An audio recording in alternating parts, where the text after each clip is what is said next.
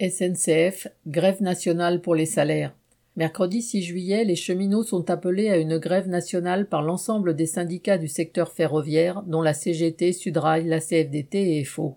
Alors qu'en mai, la hausse annuelle des prix est de 5,2%, la direction maintient un blocage des salaires depuis 2014. Comme pour tous les travailleurs qui n'ont que leur salaire pour vivre, cela signifie une baisse du pouvoir d'achat considérable. Par exemple, à 1800 euros net, la perte mensuelle est aujourd'hui de 96 euros par rapport à juin 2021. En cumulant la perte du pouvoir d'achat depuis un an, ce sont 648 euros qui se sont envolés uniquement avec l'inflation.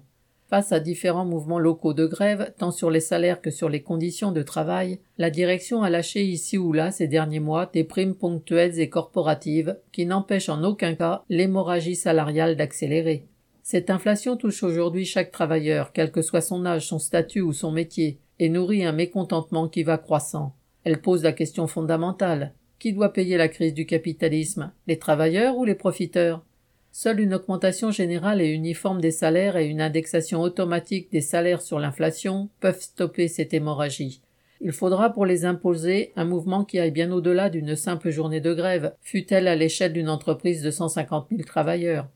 Gouvernement et patronat du public et du privé craignent qu'un mouvement sur les salaires puisse faire tache d'huile et entraîner des pans entiers de la classe ouvrière.